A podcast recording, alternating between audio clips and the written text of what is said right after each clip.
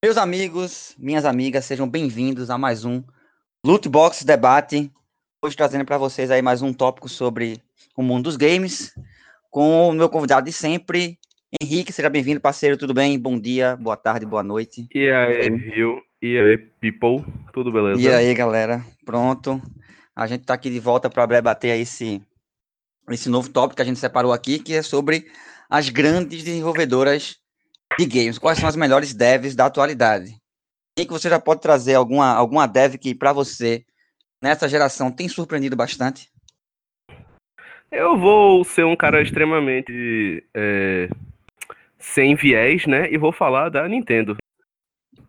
E quem me conhece sabe que eu, tenho, eu gosto de ter uma opinião muito assim formada, educada e não gosto de fanboyismo. Vamos falar da hum. Nintendo, né? E vamos falar de títulos como, por exemplo, Animal Crossing New Horizons, que todo mundo fala, tirou onda, mas a gente sabe que salvou o começo é. de pandemia de muita gente. É, é. Eu, é um sucesso de vendas, tá vendendo hum. até hoje, e o pessoal se engaja bastante. É, é verdade. Eu, eu confesso a você que eu não sou um grande fã da Animal Crossing, mas é necessário tirar o chapéu aí, reconhecer quando um jogo tem é, tamanho mérito, né? Todo mundo falou do Animal Crossing, as vendas realmente foram é, incríveis, a, franquia em si aumentou ainda mais a sua popularidade. Acho que celebridades jogaram, o Instagram estava lotado de Animal Crossing em todo lugar.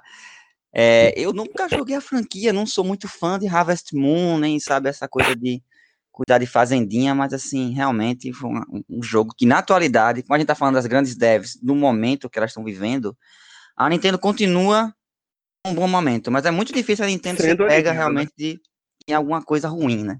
A Nintendo sempre consegue aí tirar bons jogos, mesmo na era na era triste do Wii U, ela conseguia fazer realmente grandes jogos. É, realmente esse ano a Nintendo continua ainda sendo relevante como sempre foi, né? É. Eu acho que, assim, com toda sinceridade, o fato da gente ter tido o começo da pandemia e tudo mais ajudou em relação à popularização de Animal é. Crossing, sabe? Porque é era um mundinho, né? Você, muitas, muitas pessoas no começo estavam com muito tempo livre, especialmente estudantes, é. né? Pessoal assim, tá no colégio, faculdade, então. É. Você pega é, um jogo, jogo desse e se distrai bastante. É um jogo Não perfeito né, pra quarentena. É. Pronto. Acho que já dado aí as, as, devidas considerações à Nintendo, né? Porque afinal de contas ainda é um gigante que continua aparecendo todo ano aqui, né? Em relação às grandes devs. Vamos para o novo xodozinho da galera, né? Vamos falar da CD Projekt Red. Vamos falar dessa empresa que tem, tem sido uma das, uma das maiores surpresas, se não a maior. Mais a melhor. recentemente. É. A mais tietada, né? A mais tietada. Tá chegando Cyberpunk aí em novembro, Witcher 3 considerado para muitos o jogo da geração, trouxe a, a CD Projekt Red, né, carinhosamente chamada de CDPR, né, por alguns, para de vez para outros holofotes das, das grandes empresas, né, do lado das gigantes. E hoje em dia só cresce, né, só aumenta a sua popularidade, né, trazendo até mesmo né, celebridades como Keanu Reeves para participar dos seus games aí. Todo mundo está bem empolgado com tudo que, que a CD Projekt Red faz. E eles estão eles estão realmente decolando, cara. Como é que tu percebe essa, essa coisa da CD Projekt Red aí, esse mérito todo carregado por essa dev? É engraçado, Rio. Eu lembro da do ano passado, não foi? Foi uma conferência da Microsoft que mostraram um trailer de Cyberpunk é. e tinha no final Keanu Reeves, né? Foi realmente incrível. empolgante. Foi incrível, foi, incrível. Cara. Eu gostaria, assim, eu não quero ser o, o chato, o estraga prazeres, mas eu queria só lembrar, né, que infelizmente, mesmo uma desenvolvedora tão boa e com aparentemente um, um staff tão legal, né, infelizmente tá jogada aí também um pouco de controvérsia quando eles prometeram é, há um tempo atrás que, né, olha, o desenvolvimento de Cyberpunk não vai ter o crunch intenso que a gente precisou fazer em The Witcher, não vamos é, abusar dos funcionários nem nada do tipo. E acho que foi essa hum. semana, não foi? Ou foi semana passada, eles publicaram coisas assim, que não, na CDPR a gente vai aumentar a semana de trabalho. Então, olha, é. não é crunch. É que simplesmente a semana de trabalho da CDPR agora é de 60 horas. Hum, é, realmente. Então foi uma forma estranha. deles de circunventar essa ideia de não, não, não fazemos crunch, enquanto que na é, verdade. Isso é uma nova. É. Fazendo.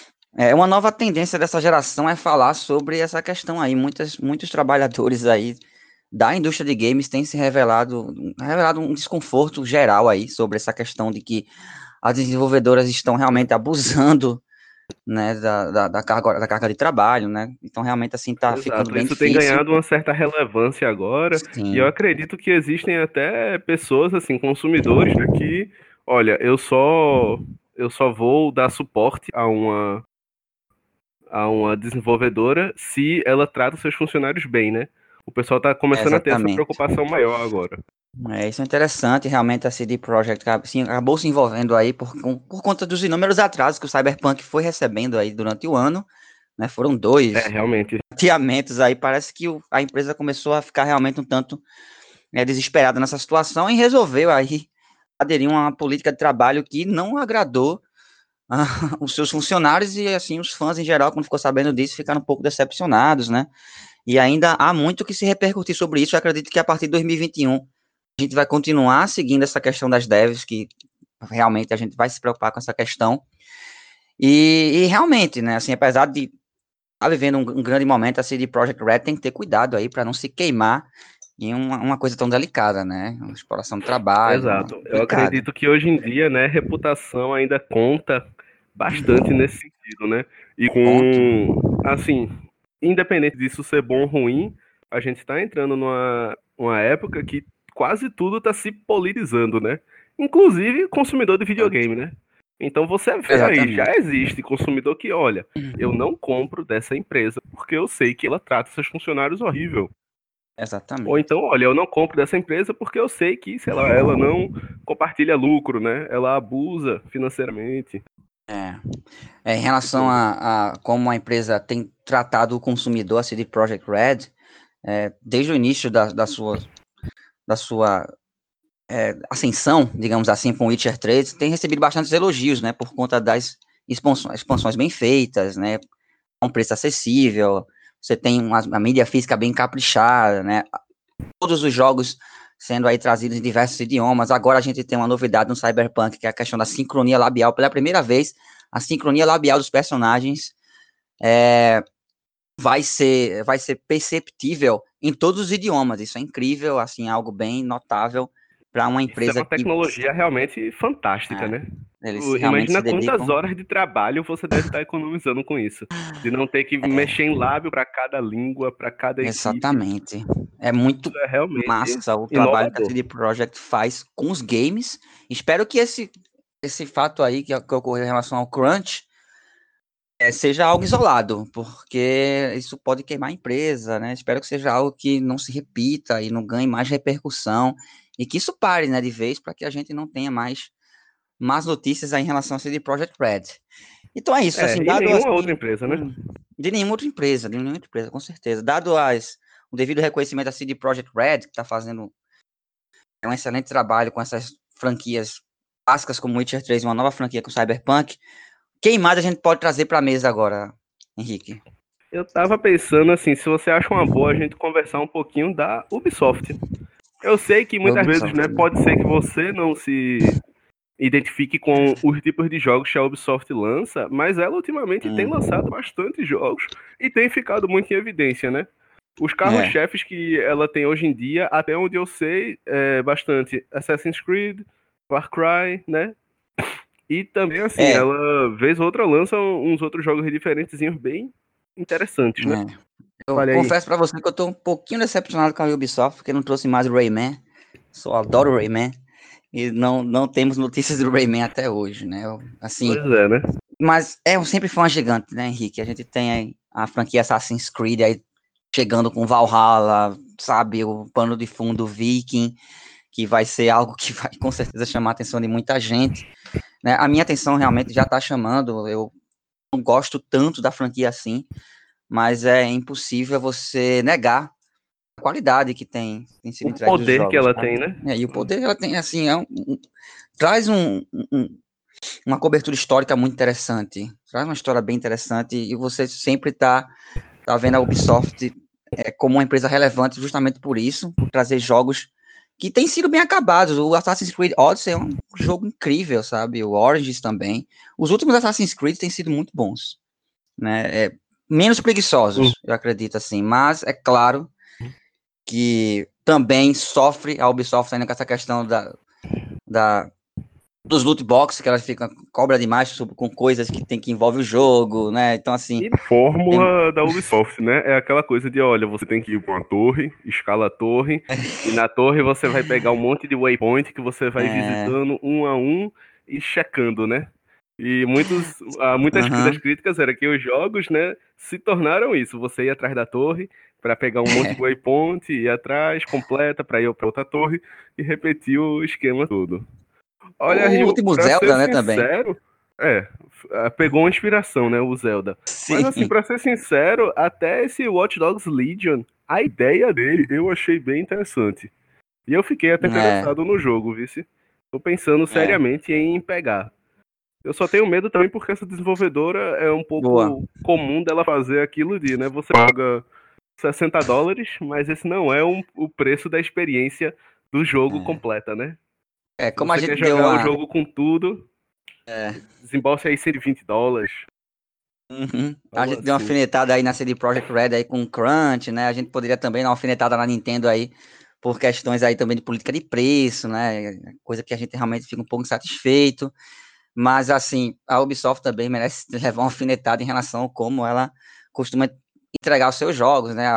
Havia muito downgrade antigamente, hoje em dia nem tanto, acredito que os visuais dos trailers têm sido mais fiéis ao produto final, mas realmente o Watch Dogs, o Legion, acho que eu, eu tenha gostado até do primeiro Watch Dogs, eu, eu gostei do primeiro Watch Dogs, né? Aí não joguei o segundo, não joguei o segundo, e o, esse Legions aí, eu confesso para você que não penso em pegar, mas é, é, é muito questão de eu estar afastado da franquia Watch Dogs. Eu acho que talvez uma hora eu, numa boa oportunidade aí no bom preço, eu pegarei com certeza.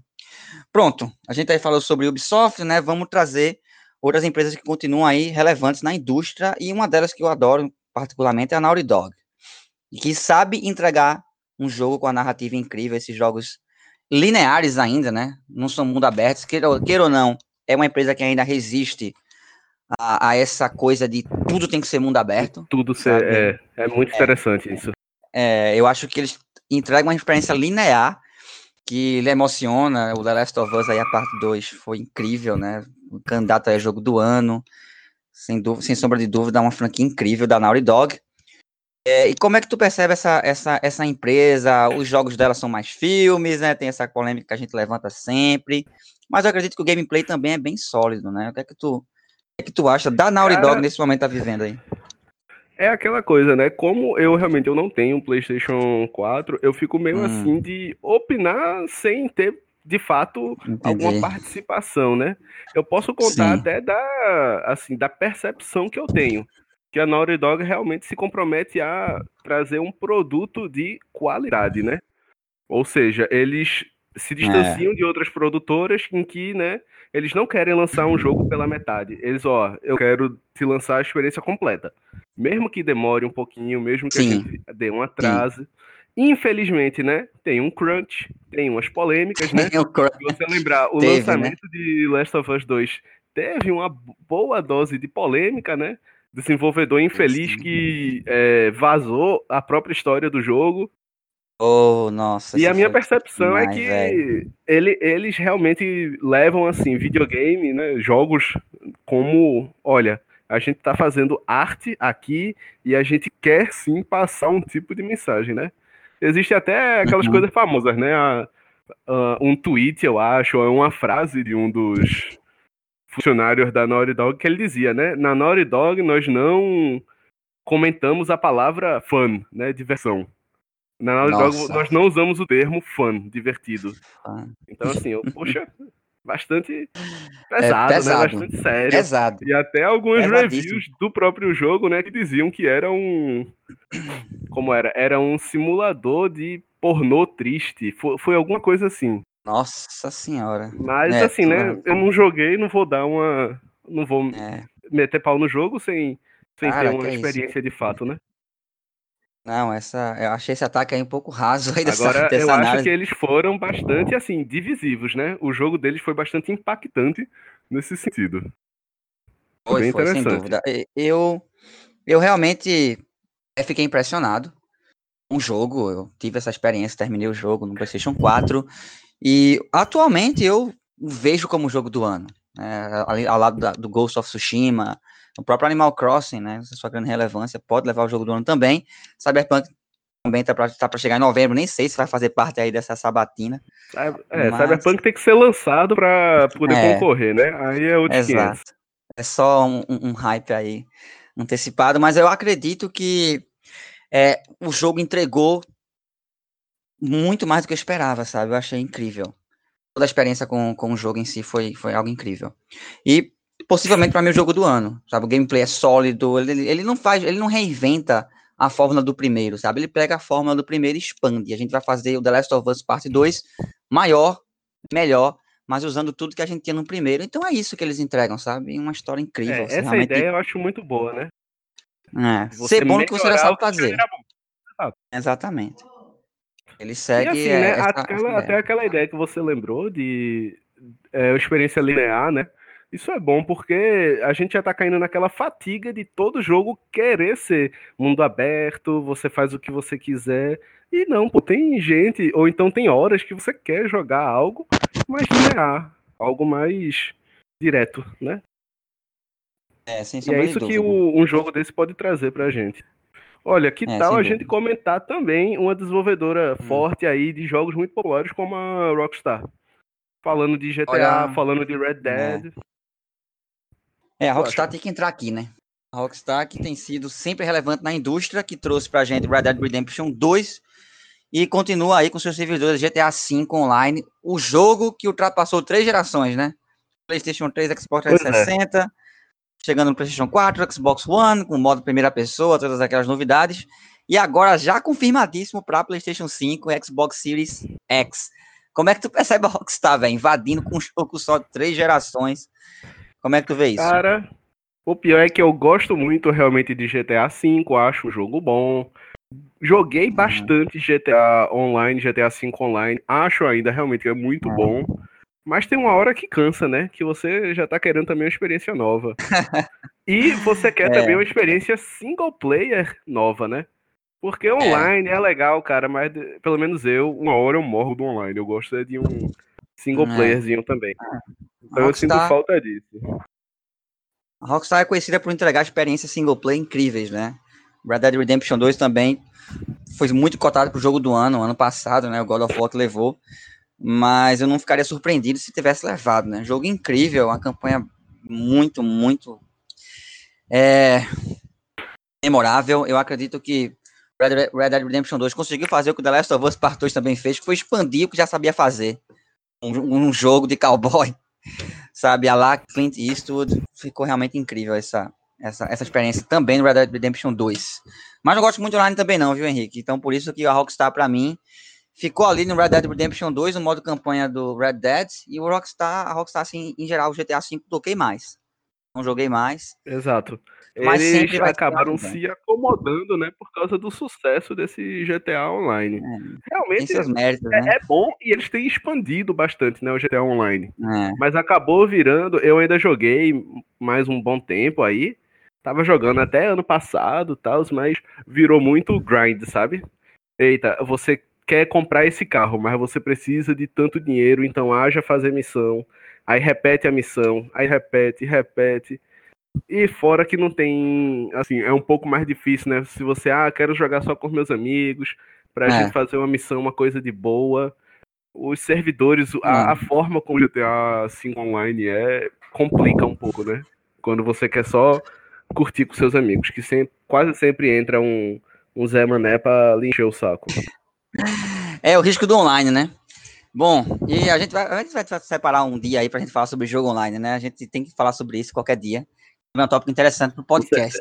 Bom, então acho que é isso, né, Henrique? A gente já cobriu aí boas partes das grandes devs aí do momento, né? A gente poderia falar mais, poderia falar Sucker Punch, poderia falar aí da, da Activision, é, outras empresas com Crash, né, que tem sido bastante relevante na indústria, mas por conta do curto período de tempo que a gente tem, né, a gente vai vai ficando por aqui.